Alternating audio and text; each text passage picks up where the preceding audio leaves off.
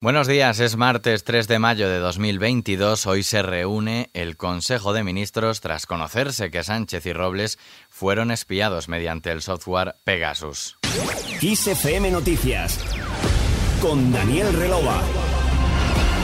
Pedro Sánchez reúne este martes a su Consejo de Ministros tras conocerse que el presidente del Gobierno y la titular de Defensa Margarita Robles fueron espiados en mayo y junio del año pasado mediante el software Pegasus, el mismo con el que supuestamente fueron espiados políticos independentistas. El Gobierno ha denunciado los hechos en la Audiencia Nacional para esclarecer el origen de las escuchas a los móviles de Sánchez y Robles en una rueda de prensa en el Palacio de la Moncloa. El ministro de la Presidencia, Félix Bolaños, comparecía este lunes para dar cuenta de estos ataques externos del programa de ciberespionaje. El Gobierno ha puesto en conocimiento de la justicia dos informes técnicos del Centro Criptológico Nacional según los cuales los teléfonos móviles del presidente del Gobierno y de la ministra de Defensa han sido infectados con el software Pegasus, que, como saben ustedes, es una herramienta que permite acceder al contenido de los móviles.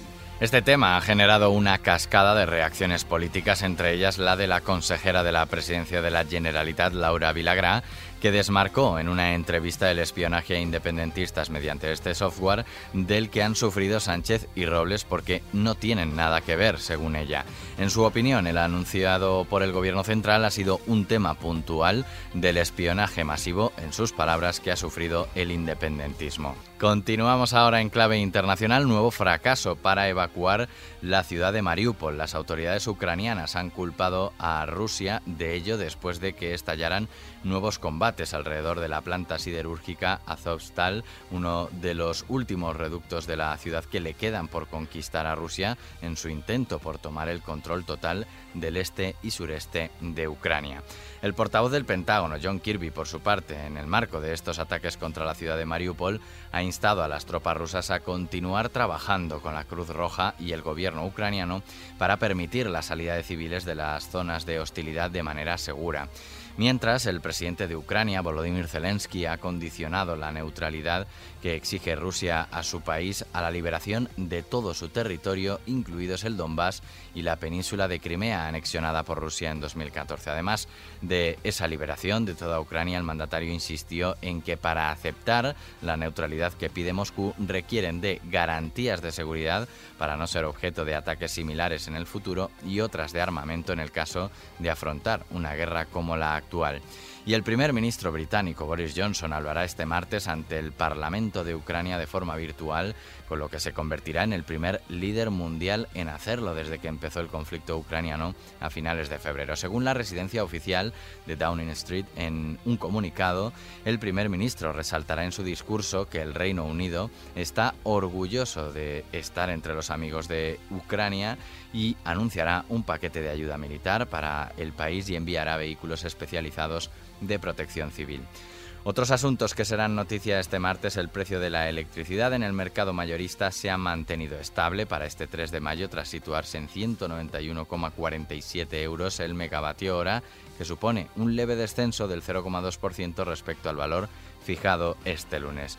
La limitación del precio del gas, por su parte, se retrasará una semana, así lo apuntaba la vicepresidenta del Gobierno, Teresa Rivera. Que en los próximos días tendréis noticias cuanto antes, confiando en que sea eh, mañana, probablemente no nos dé tiempo, pero sin duda la semana que viene. Según explicó la ministra, probablemente no dé tiempo a recibir la luz verde de la Comisión Europea para que la excepción ibérica sea aprobada hoy por el Consejo de Ministros y confía en que ocurra la semana que viene.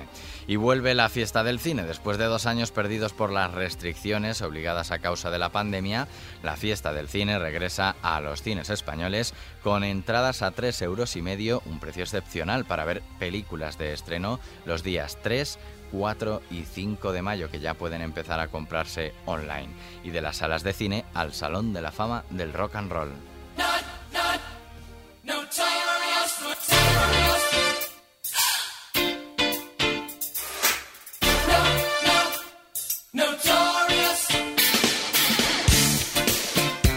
La votación de los fans para el Salón de la Fama del Rock and Roll de 2022 ha terminado. Duran Duran terminó en primer lugar con más de 900.000 votos, seguido de Eminem con aproximadamente 680.000 y Pat Benatar cierra el top 3 con algo más de 630.000 votos. Eurythmics y Dolly Parton ocuparon el cuarto y quinto lugar respectivamente. El resultado de esta votación de los fans se contará junto con otras votaciones utilizadas para seleccionar a los ganadores de este año que se anunciarán en algún momento de este mes de mayo. Con Duran Duran cerramos este repaso informativo de XFM Noticias. La última hora continúa en los boletines horarios de XFM. Que pases un buen día.